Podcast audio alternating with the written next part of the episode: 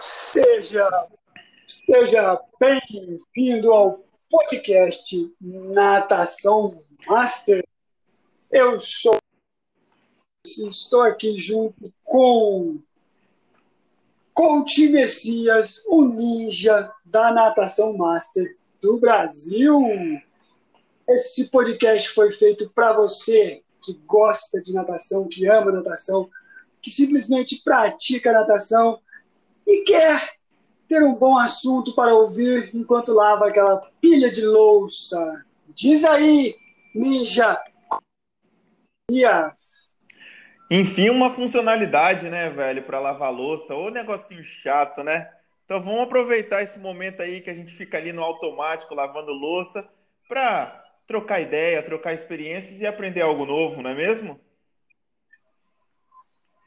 Com certeza, essa é uma excelente ideia.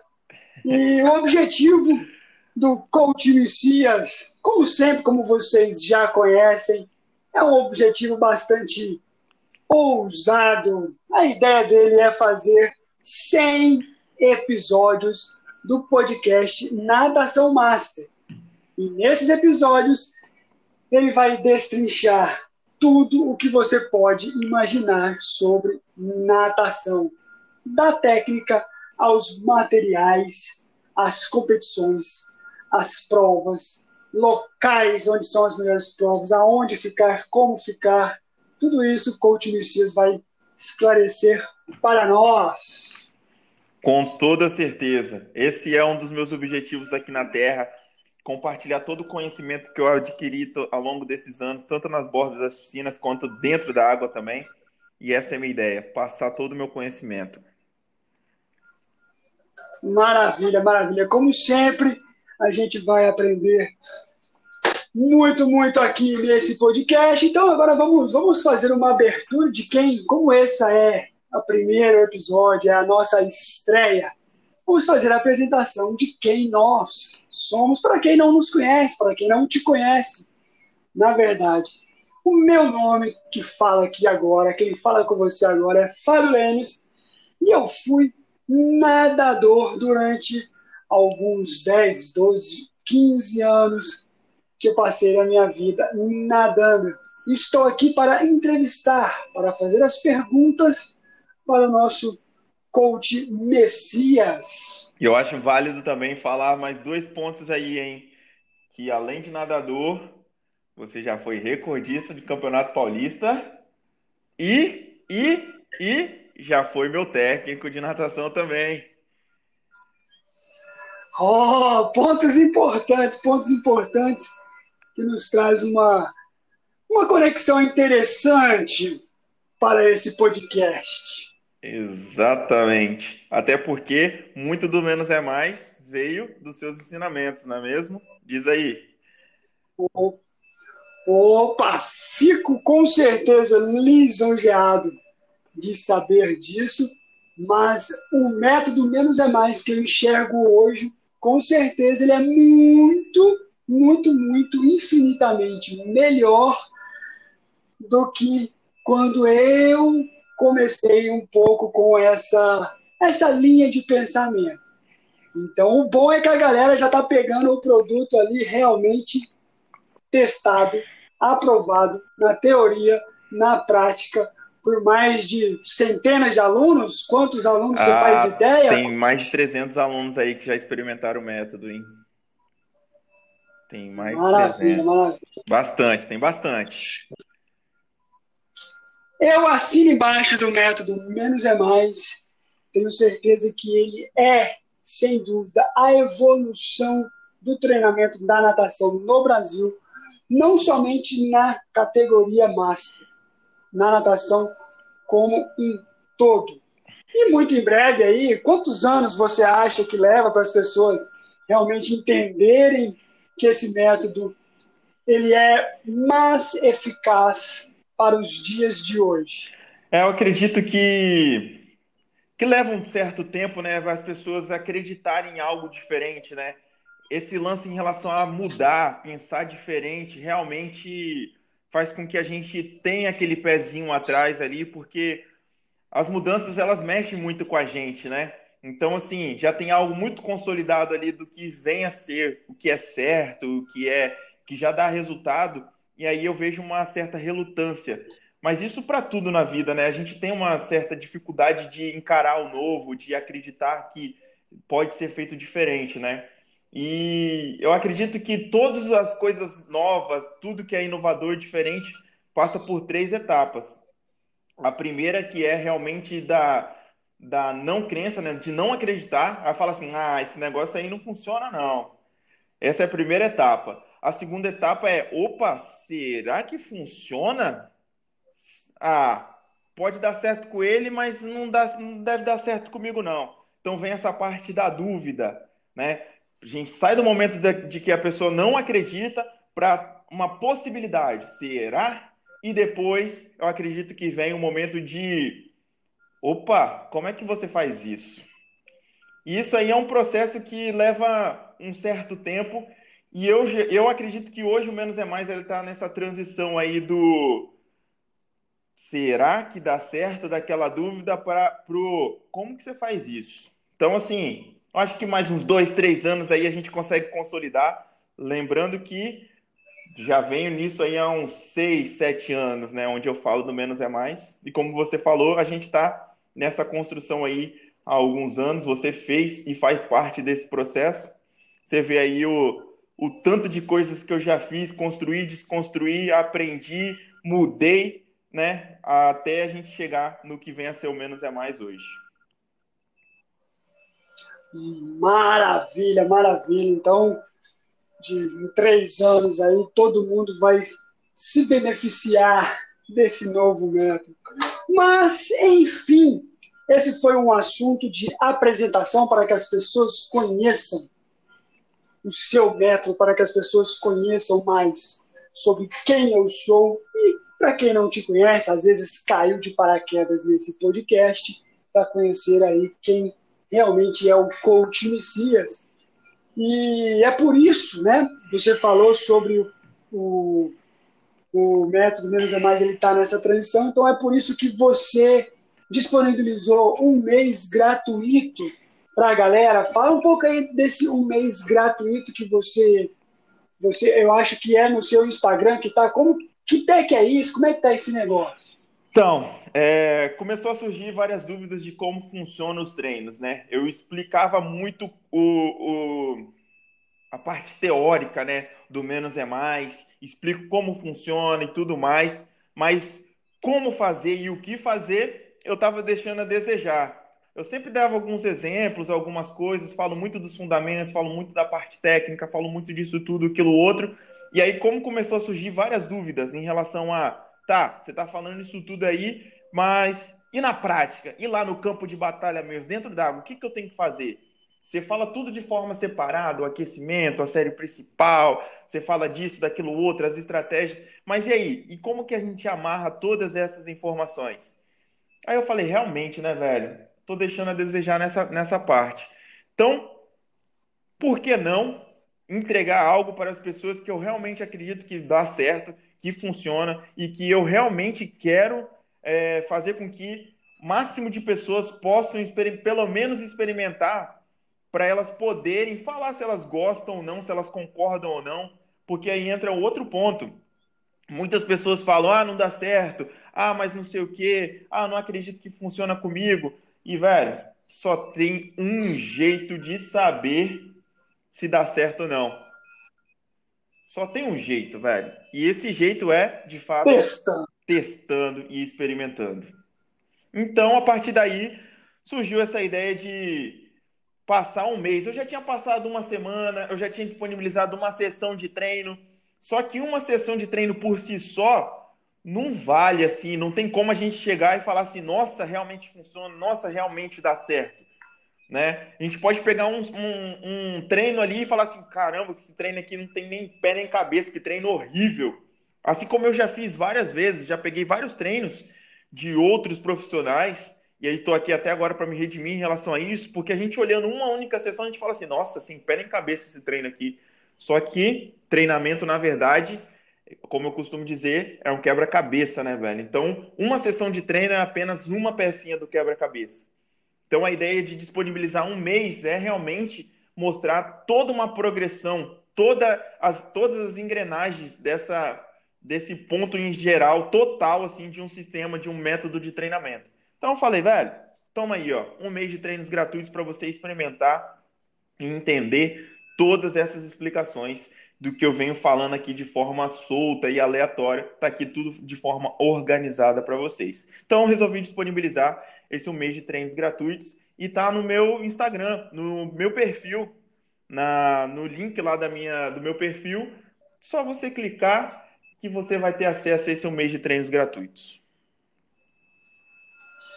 Hum, maravilha, eu acredito que essa foi a melhor ideia que você teve para que as pessoas tenham façam a sua conclusão em relação ao seu estilo, ao seu método de treinamento.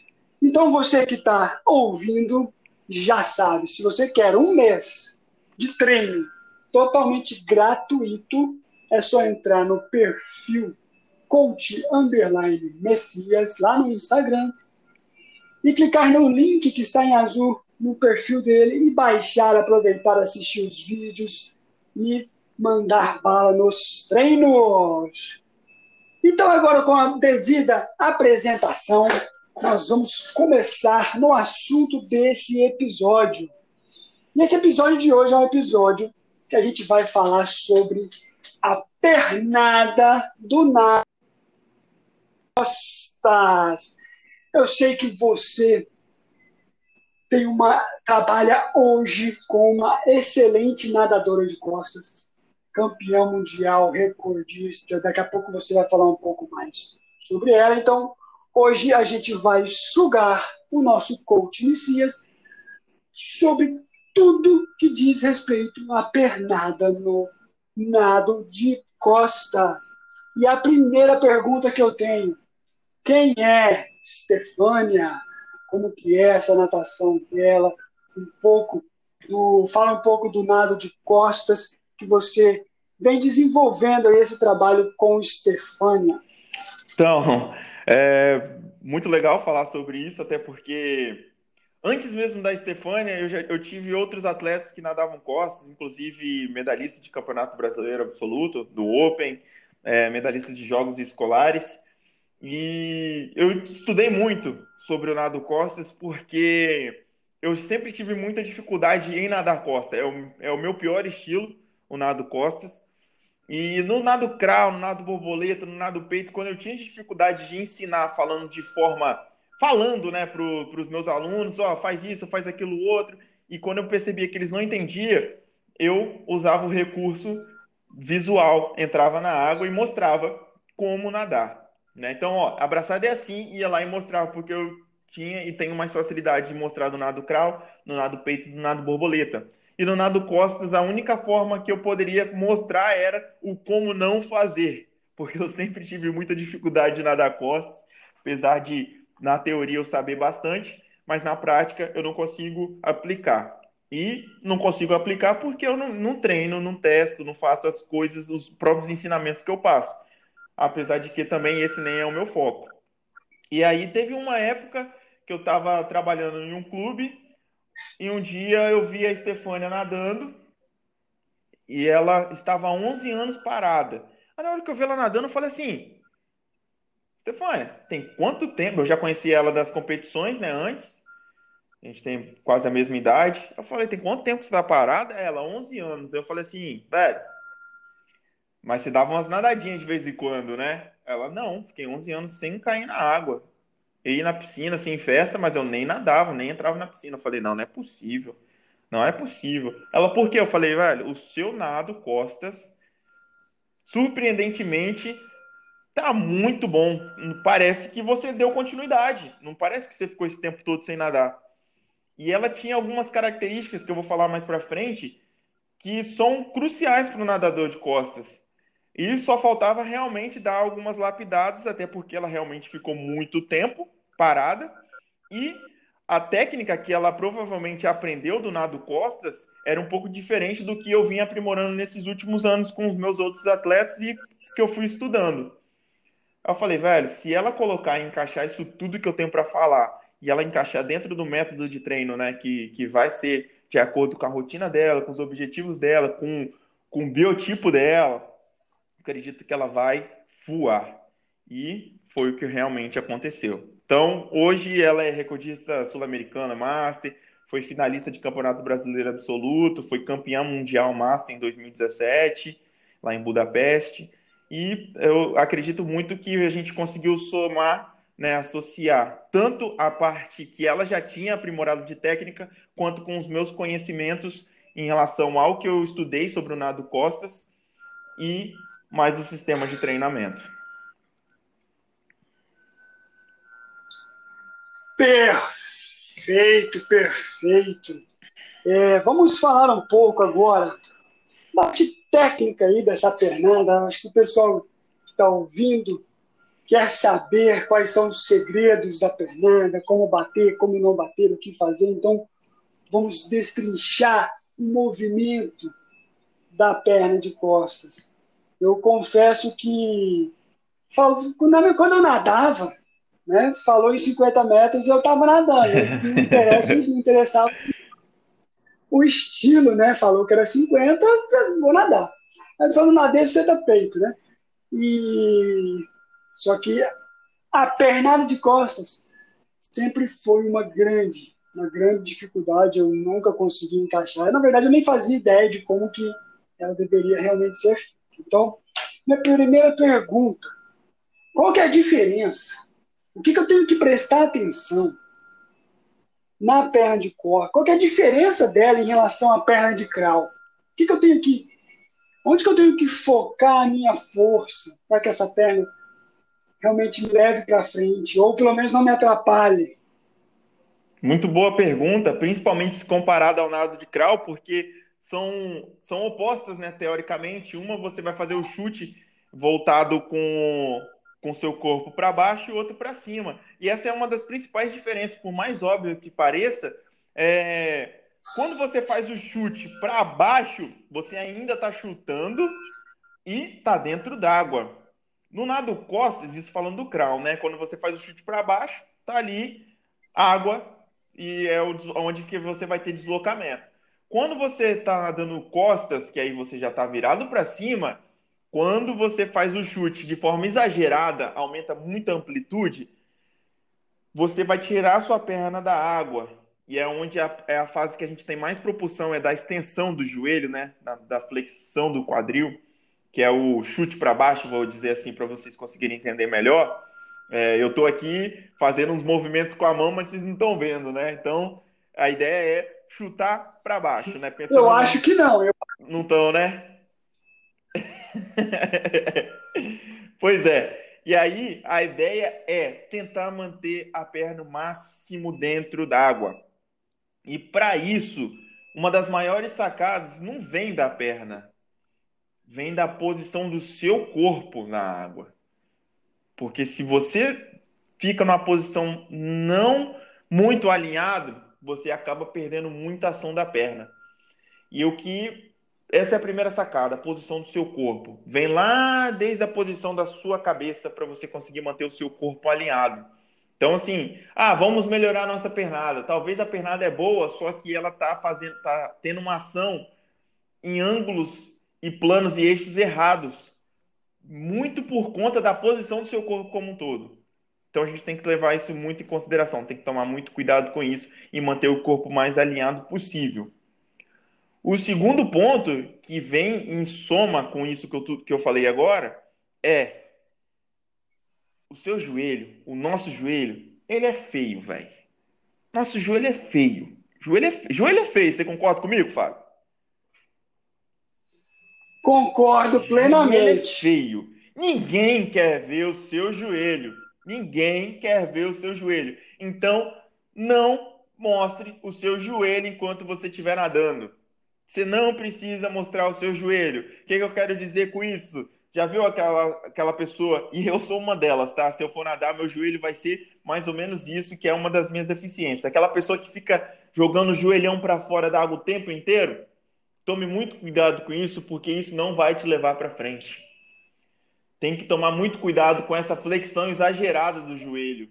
Você vai flexionar o joelho? Vai flexionar, mas tem que tomar cuidado com essa flexão exagerada do joelho, acompanhado da flexão do quadril. Senão você fica igual uma sanfona no mesmo lugar. Se você faz a flexão do joelho junto com a flexão do quadril, tirando, pontando, colocando aquele joelhão pontado assim, pontiagudo para cima, você não tem ação da sua perna, você acaba não tendo força propulsiva. Então, tomar muito cuidado com isso.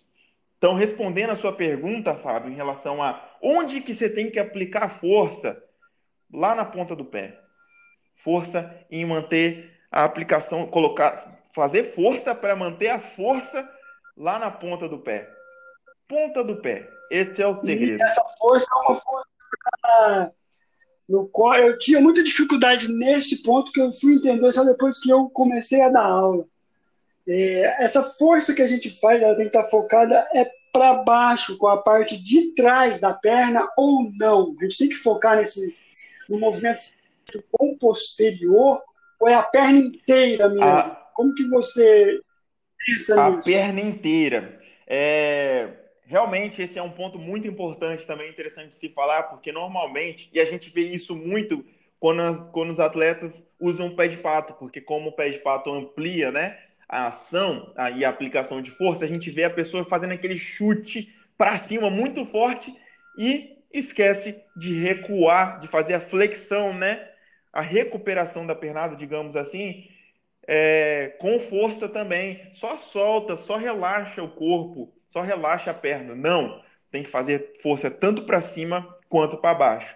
As duas, as duas, os dois planos é de ação para manter uma força propulsiva. Então tem que realmente fazer força para cima e força para baixo, para aproveitar essa força propulsiva desses dois, dessas duas fases da pernada. Maravilha, maravilha. Qual qual é o exercício educativo, exercício dentro, fora da água, sei lá como que uhum. você trabalha com isso. E qual que é o exercício que você gosta de passar? Que, que ele para o movimento, para essa questão do pé que você falou, para essa questão dessa força para cima e para baixo, e, e se esse exercício serve tanto para iniciante, para quem está começando ali no Master agora, e para quem já é um nadador há muito tempo, ou se você passa exercícios diferentes? Então, eu, eu acredito que vai depender muito da deficiência, né? Vou ter que fazer análise, olhar para ver se realmente está tendo aquela dificuldade ou não. Mas principalmente falando do nadador master, Fábio, eu vejo que o nadador master que começou a nadar depois de velho, ele tem uma dificuldade, uma deficiência na flexibilidade do tornozelo. Então, o nadador master específico, eu acredito que precisa fazer um trabalho de flexibilidade para aumentar o ângulo de ação, né? aumentar a amplitude da, do pé, para ficar com aquele pezinho de bailarina que a gente fala. Flexibilidade do tornozelo. Do tornozelo, isso, flexibilidade do tornozelo porque a gente, nós professores, a gente fala, né? O pé de palhaço e o pé de bailarina, né? Ou o pé de jogador de futebol e o pé de bailarina, Sim. né? E a gente tem que ficar o máximo na ponta do pé possível para a gente conseguir realmente fazer uma aplicação de força boa, né? Porque quando a gente faz o pé de palhaço, que é aquele pé para cima, assim, a gente acaba não é, tendo uma força propulsiva boa, né? Então, o nadador master, eu vejo que ele realmente precisa melhorar essa flexibilidade, principalmente o nadador master que não nadou quando criança, porque quando criança né, acaba tendo desenvolvendo mais essa flexibilidade por conta da fase, né, da maturação ali do desenvolvimento, do crescimento da criança. E quando perde essa fase, acaba que tem menos flexibilidade. Então, eu acho que a primeira coisa aí que a gente tem que ver analisar é se tem uma boa flexibilidade de tornozelo para depois a gente conseguir aplicar isso tudo. Então, um dos exercícios que eu realmente indico para o nadador master é um trabalho de flexibilidade e mobilidade de tornozelo, para aumentar esse ângulo do tornozelo. Beleza? E o segundo ponto, e é um ponto, esse é bem legal e eu vejo muito poucas pessoas fazendo. É, olha um exercício que legal. Esse de que eu falei em relação ao joelho, não mostrar o joelho, batendo a perna de costas, né? Segurando a prancha na linha da coxa e do joelho. Você vai deitar de barriga para cima, né? Vamos dizer assim, para fazer a pernada de costas.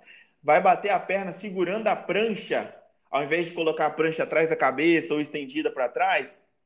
Você vai colocar na linha da sua coxa, do seu joelho e vai bater a perna de costas tentando evitar ao máximo que os seus joelhos encostem na prancha.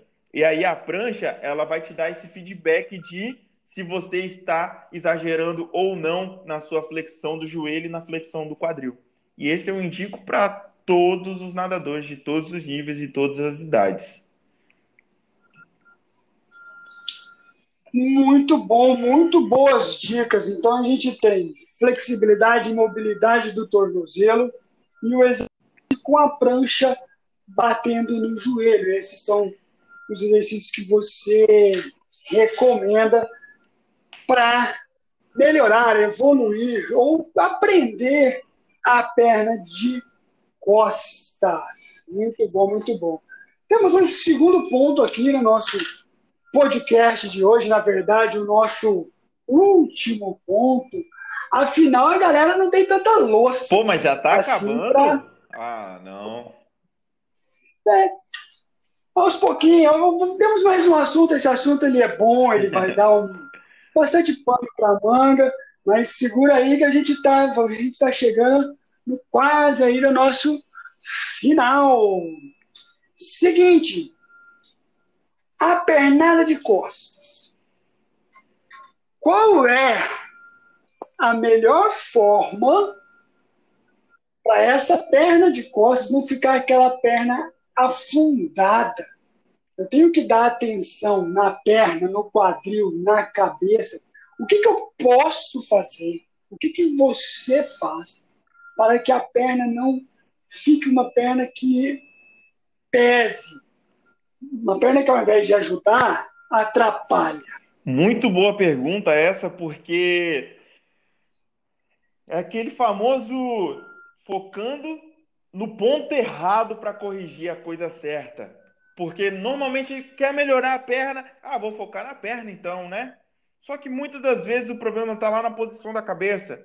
Então tem que tomar muito cuidado com a posição da cabeça. E eu costumo dizer isso para todos os nados e o nado costas mais ainda, mais ainda um erro que o nadador de costas não pode cometer é cabeça alta, encostar aquele queixão no peito assim. E eu entendo muito essa dificuldade do nadador de costas não, não focar em manter a cabeça alinhada, porque realmente quando você fica com a cabeça muito alinhada olhando para o céu, você acaba perdendo referência, né? Porque você vai ficar só olhando para o céu e você perde a referência de onde você está na água. Então acredito que muitos nadadores abaixam um pouco a cabeça, né? Encostam a, a, o queixo no peito assim e ficam olhando mais ou menos para o pé ou até mesmo para a borda, né? Oposta para se situar e, e, saber onde que está na piscina.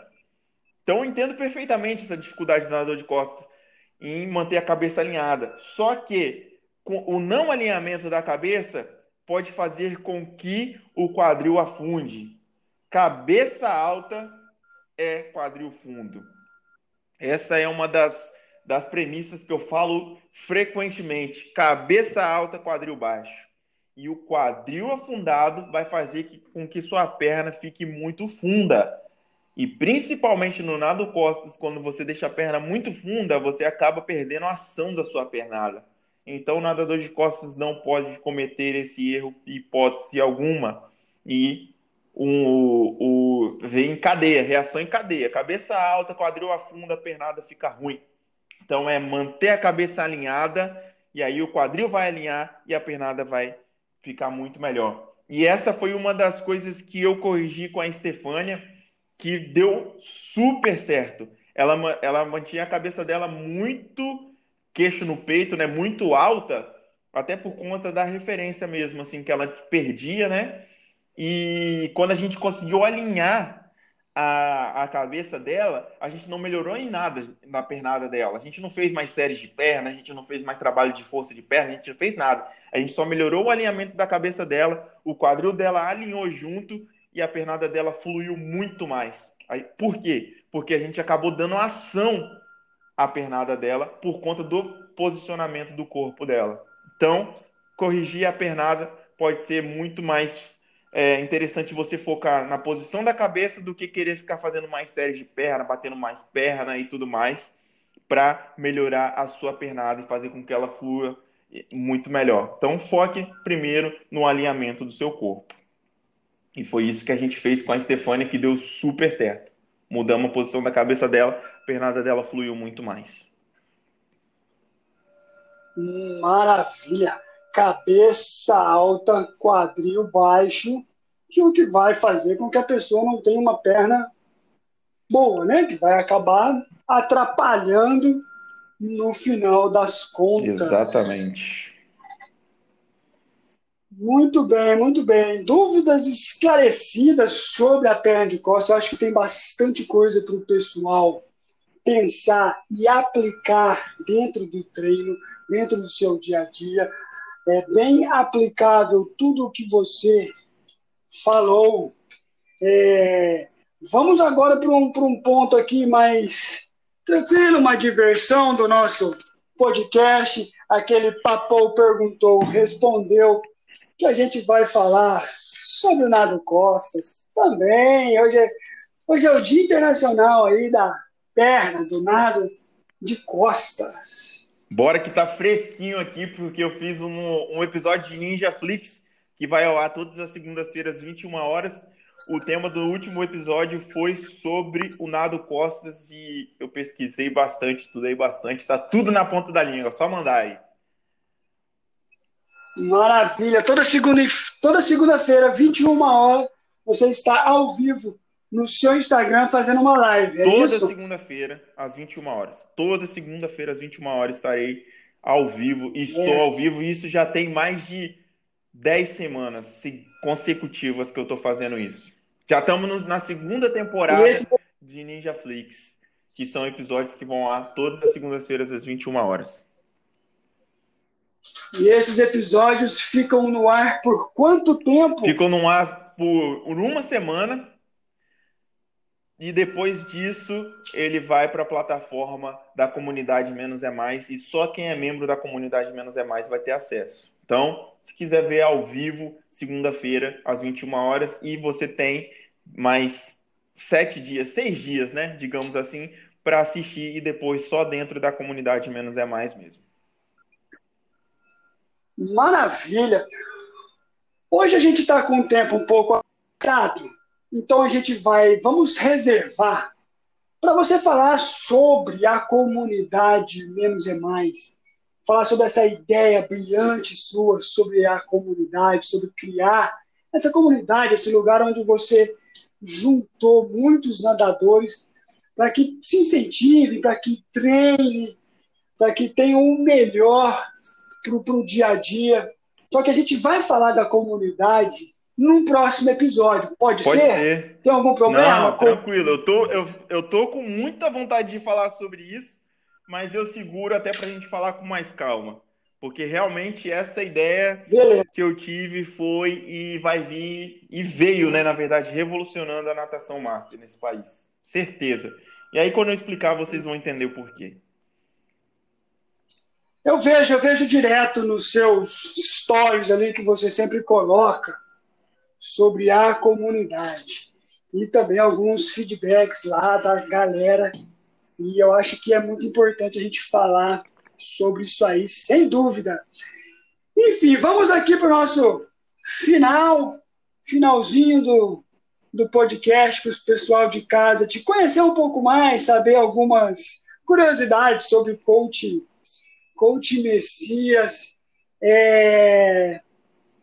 Quando você aprendeu a nadar o costas. O que foi? Fala aí, gostou, não gostou? Era bom? Nossa, eu não sei nem se eu posso dizer que eu aprendi, velho. Respondido?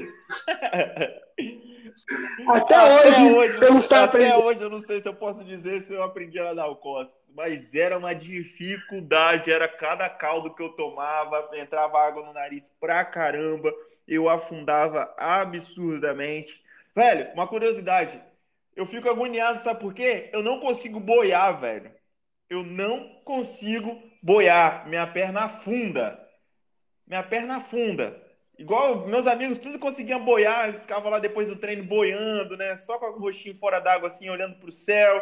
Eu não conseguia boiar, velho. E uma das coisas que a gente fazia para aprender a nadar costas era ou nadar devagarzinho ou começar boiando para a gente entender, né, nossa posição do corpo na água e tudo mais. E eu não conseguia, velho. E aí eu afundava. E eu tinha muita dificuldade com isso. Até que comecei a colocar a pranchinha atrás da cabeça, mas aí minha perna afundava eu ficava agoniado. Eu, eu, tive, eu sempre tive muita dificuldade, velho, em, em nadar costas e até esse início, assim, foi bem difícil. Mas depois eu fui evoluindo e tal, fui encaixando melhor o nado costas, mas ainda essa coordenação para mim de, de com a barriga para cima, fazer rodar os braços ao contrário do nado crawl para mim dá um câmbio no cérebro. Acho que deu para o pessoal captar a mensagem. 50 costas ou 200 costas? Nossa senhora, 200 costas. Ó, tá aí uma das dúvidas que eu tenho. Eu não sei qual é a prova que dói mais, velho. E olha que essa prova eu falo que dói muito. Mas eu tenho muita dúvida se é o 100 livre ou se é o 200 costas que dói mais, velho. Então, 50 costas com certeza, né, velho? 50 costas com certeza. 200 costas deve é. doer demais a perna, velho. Sim, sim. Então, se você tiver que escolher 50 costas ou 200 costas, 50 costas. Qual prova dói mais?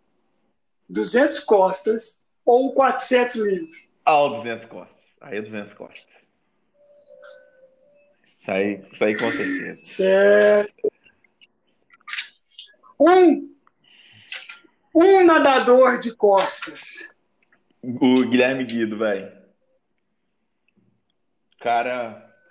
Guilherme cara é uma máquina, velho. Realmente é uma impressionante, né? O cara tá aí no topo. Quando a galera achou que ele não tava mais ali evoluindo e o cara foi lá e melhorando, recorde sul-americano e tudo mais.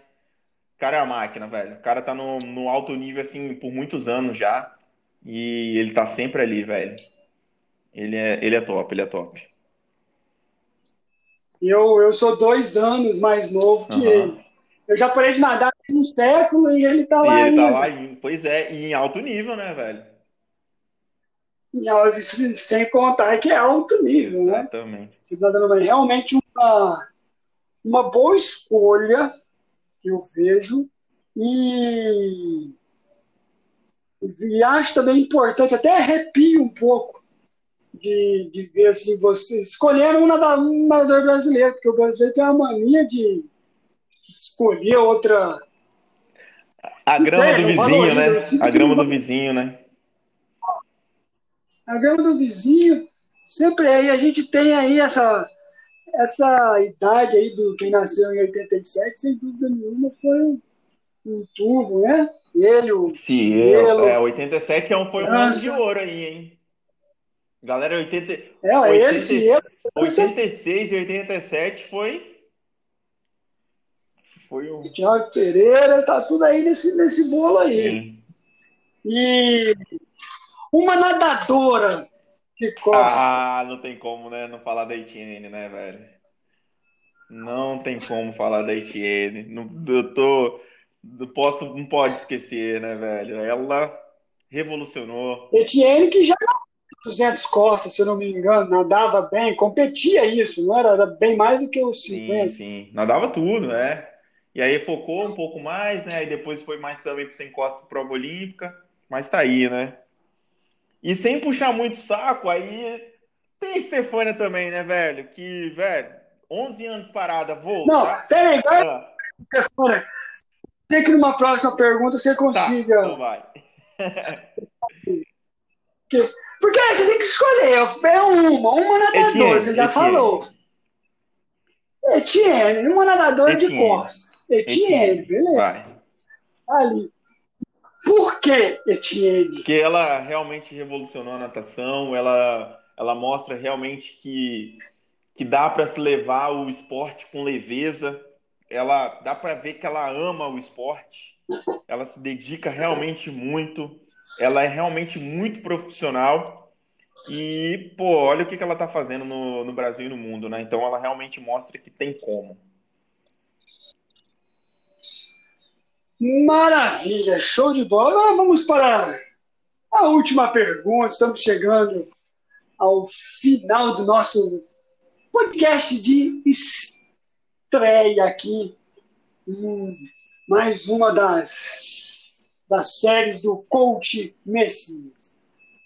Agora você tem que escolher uma pessoa que você que nade costas, é claro, e que realmente você que você admira mesmo. Quando a gente fala um nadador, uma nadadora, uhum. a gente tem a, a, a gente pensa na performance, né, naquele ritmo, né, em questões de tempo que estão na televisão, que estão mais na mídia. Mas um nadador, nadadora de costas que você realmente admira, mas não pode ser também, mas não só pela performance e por que explicar sobre isso, que a gente é curioso, a gente está aqui é para saber tudo isso. Pode me salvar, né, velho? Estefânia. sem puxar saquismo, sem nada, mas é, eu aprendi muito com ela, aprendo muito com ela. Foi uma troca assim muito massa, porque ela realmente, quando ela se dedica, e aí até puxando um pouquinho a orelha dela, espero que ela escute, assista, escute esse podcast, é, ela é realmente uma monstrinha, velho. Ela se dedica mesmo. É, tudo que eu falo para ela em relação à técnica, ela tem muita facilidade em absorver quando ela realmente presta atenção. Dá a volta por cima, entre aspas, né, de voltar 11 anos, 11 anos parado e voltar e voltar em alto nível como ela voltou, não é para qualquer um não. E a rotina dela de trabalho é assim, absurdo. Tinha época que ela saía de casa sete da manhã, seis e meia, acordava cinco e meia e voltava para casa nove, dez da noite e fazia isso tudo de novo. Então, assim, pegava uma hora e vinte de trânsito, uma hora e meia de trânsito, às vezes até duas horas de trânsito. E aqui em Vitória, uma hora e meia, duas horas é trânsito, né? Porque é tudo muito perto. Então a gente não está acostumado com igual São Paulo e tudo mais, né? Uma hora e meia era é absurdo, né? E ela pegava isso tudo e se dedicava bastante ainda, se dedica bastante. E os tempos que ela fez, a dedicação dela, quando ela realmente quer. E conciliar né, a vida dela profissional, pessoal e com os treinos, ela consegue isso aí com muito louvor. E eu acho muito legal isso dela, assim. Então, Stefânia, tá aí, uma pessoa que eu admiro bastante, a nadadora de costas que eu admiro bastante por conta disso tudo.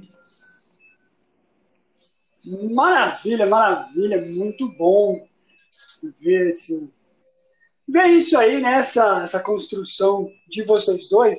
E agora eu vou falar uma coisa que não é nenhuma pergunta, né? Eu vou falar porque eu vou falar. é, com certeza que isso tudo aí que você falou, de que ela consegue que depois de 11 anos conseguiu voltar e tá quatro anos tudo com você, eu tenho certeza que isso é devido ao seu método de treinamento.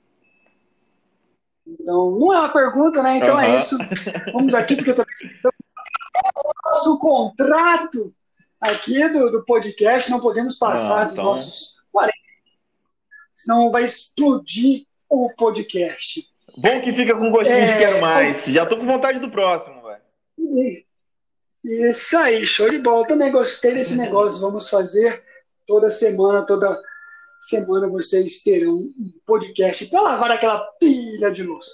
Mais alguma coisa você quer deixar de mensagem para quem está nos ouvindo? Ah, eu quero agora? agradecer né, a todos que estão me ouvindo, nos ouvindo até agora. 44, 45 minutos aí é muita coisa.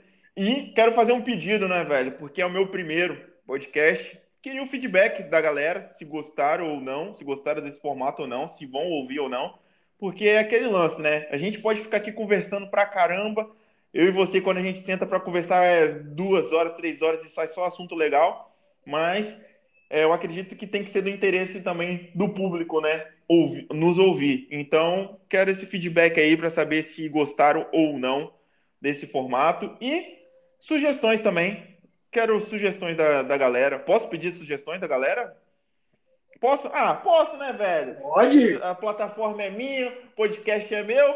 Eu que mando aqui. Agora eu vou, vou virar o jogo aqui. Vou virar o jogo.